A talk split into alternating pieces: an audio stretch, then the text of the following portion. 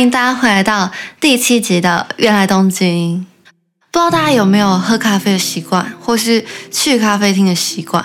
我在法政大学念书的那一学期，我都故意把课排在中午以前的时间，所以每天的中午之后，就都会是我自己可以运用的时间。我固定会在星期一跟我的语言交换。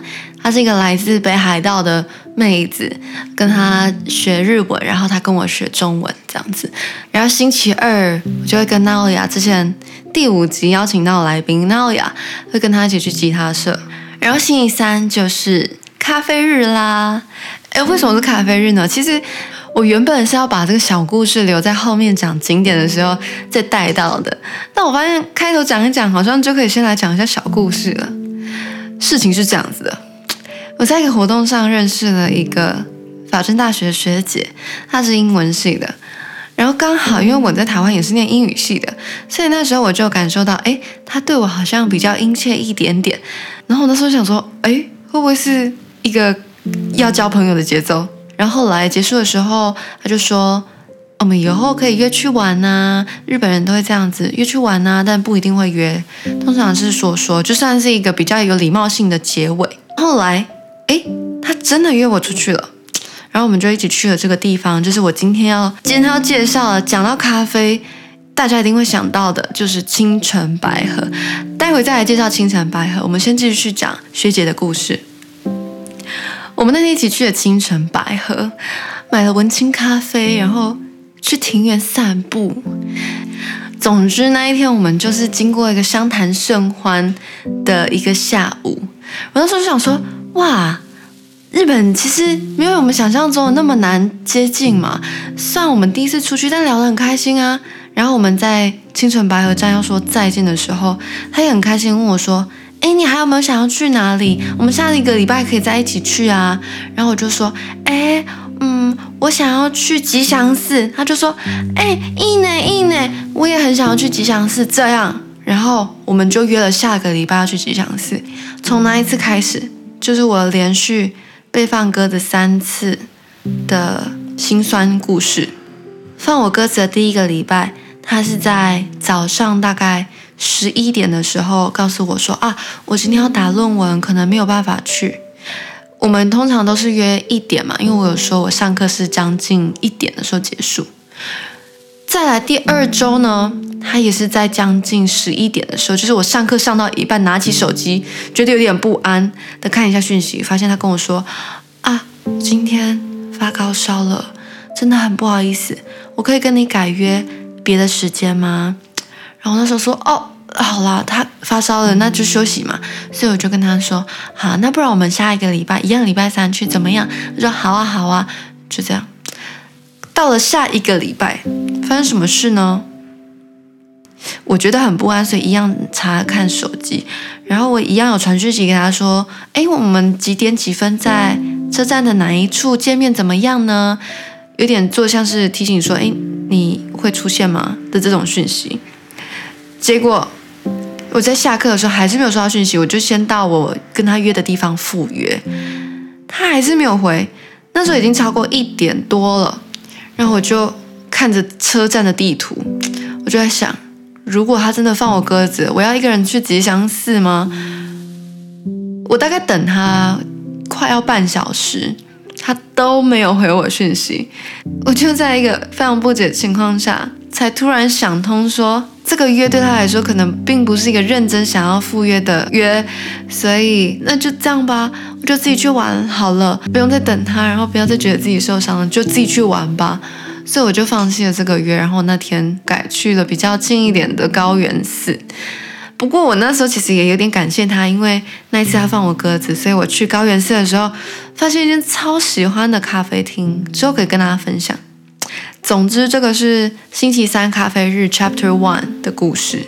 那我们再要到 Chapter Two 了。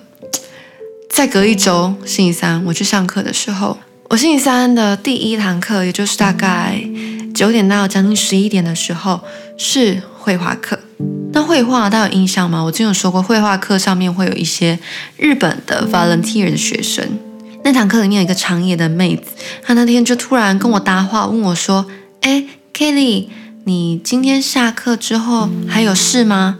我就跟她说：“我课到一点之后就没事了。”然后他就跟我说：“哎，那你有要去哪里玩吗？”我想说：“哇，我才刚从那个被日本人放鸽子难过爬出来，我我要接受这个邀约吗？因为我我当下其实是很害怕再次受伤的。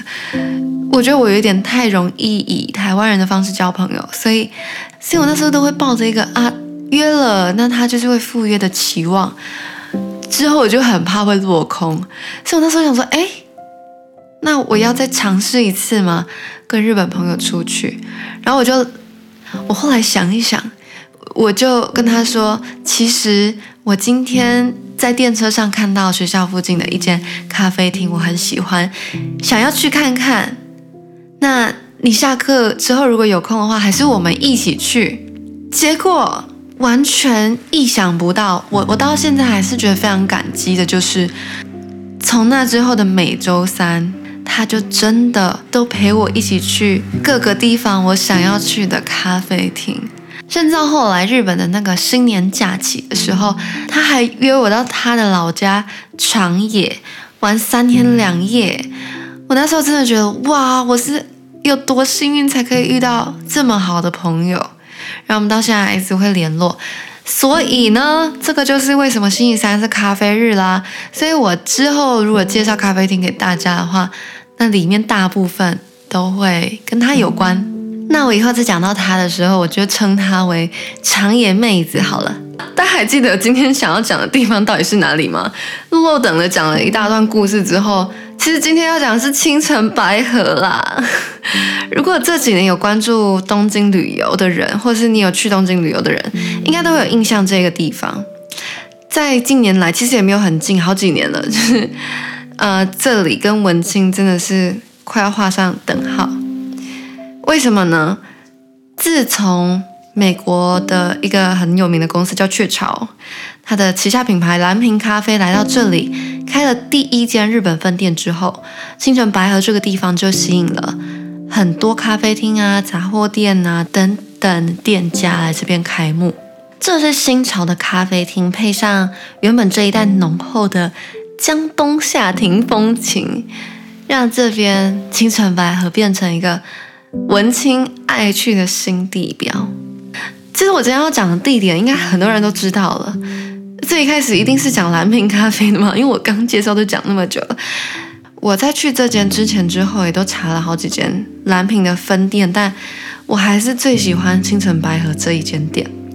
我觉得最大的吸引力就是它的用地非常奢侈，它明明整个建筑都很大哦，但它选择用挑超高的设计，让室内看起来很很洋派。然后让你忘记，哎，这个是东京吗？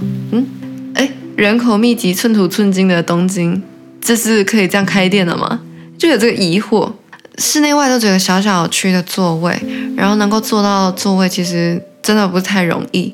因为这里不只是外国游客，日本人也会去，所以可能去的时候光买咖啡就还需要排队。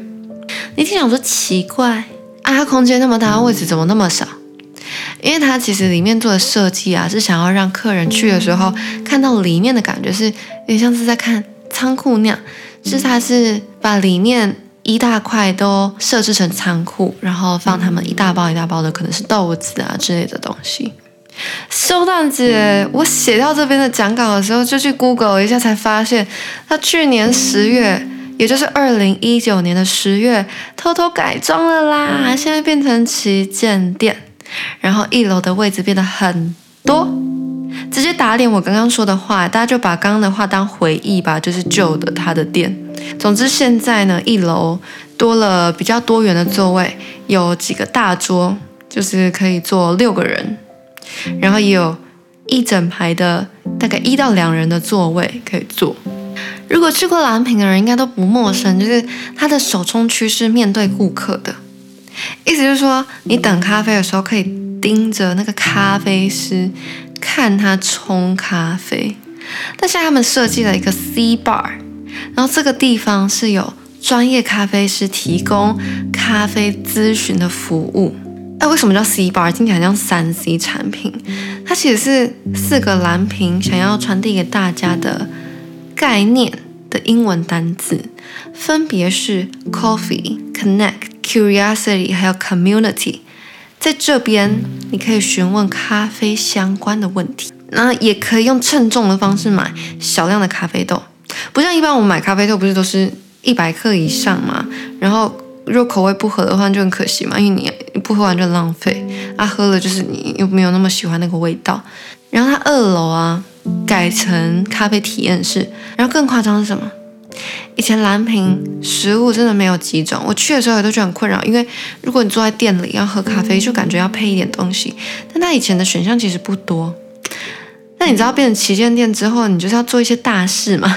所以蓝瓶他找来了日本新时代甜点师，开发几种清晨白河店独卖的甜点。哦，我原本想说。蓝瓶咖啡随便讲两句，好像大家都知道。你 IG 上一定看你很多朋友都在打卡蓝瓶咖啡啊。那我说这个一定是讲到烂，大家不想听的。结果我现在讲一讲，自己很想去了啦。好，冷静。总之呢，它现在位置变多了。但是如果你还是等不到座位的话，真的也没关系。为什么呢？建议大家在蓝瓶打个卡之类的之后，可以把咖啡外带，然后带去下一个我要推荐的地方。下一个点呢，也是提到清澄白河就会讲到烂的地方，就是青城庭园。青城庭园是东京九大园之一，然后它在江户时代其实是一个豪商的豪宅，然后后来因为时代变迁，那里变得有一点荒废。后来在明治时代的时候，三菱财阀的岩崎弥太郎把它买下来改建，然后后来当这个招待的地方使用。里面最特别的是，它摆了很多来自日本各地的名石，有名厉害的石头，然后它里面其他的自然造景也都是很精致啦，然后维护的很好。所以我去那里两三次，也觉得这个地方不是去一次我就觉得哦够了的那种景点，是你会想要一去再去的。而且重点是啊，它的票价非常亲民。才一百五十块日币而已，但我还是很意外，就是它里面竟然可以饮食。不过大家都很小心的维护庭园，而且我其实真的去也没有看到日本人真的就是在吃东西，可能喝点饮料这都是有的。所以如果大家真的要带东西进去的话，要小心，不要造成庭园的破坏。好了，原本其实我是要在这里接那个。放鸽子小故事的，因为我们那天在这个庭园聊了非常多，然后很开心。我现在已经看开了，我不会难过啊，我真的不会难过啦。好啦，就在我们相谈甚欢的走出庭园之后，不小心误打误撞的走到一间干妈店，干干干妈店。在写这个讲稿的时候，我上网查才发现，哎，我误打误撞随便走进去的一间。我以为不是太起眼的干妈店，其实蛮有名的。它叫做江戸土产屋高桥。打中文找的话，你就打江户纪念品屋高桥，应该就可以找得到了。然后这间店是有一个爷爷奶奶一起经营的，他们人很可爱。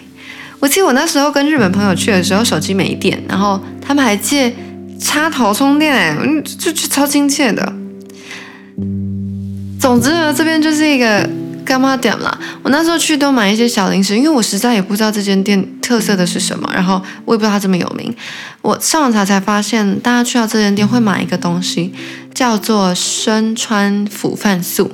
它的罐子跟里面的内容物看起来都有点像酱油，但它好像是一个嗯，加到白饭里面一起煮，煮出来会蛮好吃的一种酱料。总之，大家如果有去，然后也对于买日本食材有兴趣的话，可以到这间店逛逛，然后把这个深川腐饭素买回去。好啦，就是这么突然的要来跟大家说拜拜，今天就讲到这边。然后这边要跟大家说，我现在正在募集第十集的 Q&A，所以如果大家对东京旅游生活，或是念书，又或是录 podcast 的器材等等，有问题的话都欢迎来信到原来东京。最后，下一集不会再是我自言自语了，下一集要找来已经介绍给大家过的 Dana 来跟大家聊在东京留学的时候打工相关的经验还有问题。希望大家下周也准时会来收听《乐来东京》。那我们下周见，拜拜。